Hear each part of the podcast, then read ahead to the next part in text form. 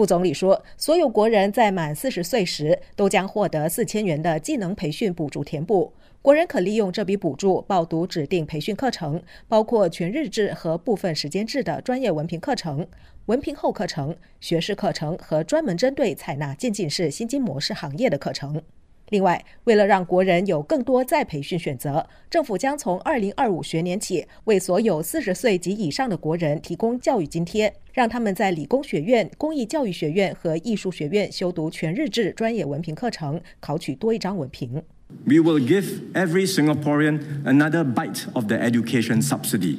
Even after you have graduated from an institution of higher learning as a younger person, you can come back again after you turn 40 to do a full-time diploma and it will be at subsidized rates. 黄循才说，政府将为每名国人再提供教育补贴。那些在年轻时享有补贴、完成高等教育的国人，在四十岁以后也可以再次获得补贴，重返校园考取另一张文凭。副总理也宣布，为所有四十岁及以上报读指定全日制课程的国人，提供相等于他们平均月薪五成或最多三千元的每月培训津贴。每名符合资格的国人一生中可获得多达二十四个月的津贴。副总理说，这笔津贴足以让国人完成技能创前程职业转换计划或报读高等教育学府颁发的资格证书课程一半以上的时间。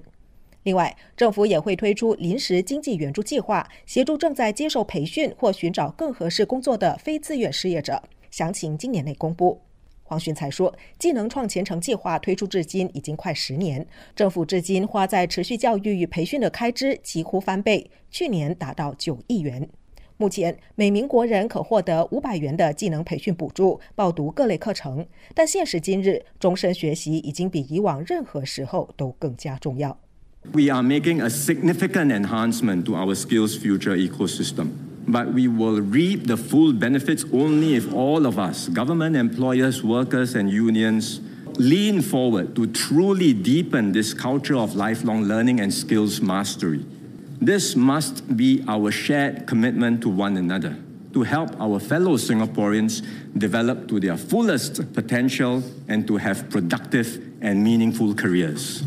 黄循才说，政府正在大力提升技能创前程计划，但他强调，只有在政府、雇主、员工和工会齐心协力。真正深化我国的终身学习和掌握技能的文化，所有人才能充分受益。而这也必须是大家对彼此的共同承诺，那就是帮助国人充分发挥潜能，并拥有具生产力和有意义的职业生涯。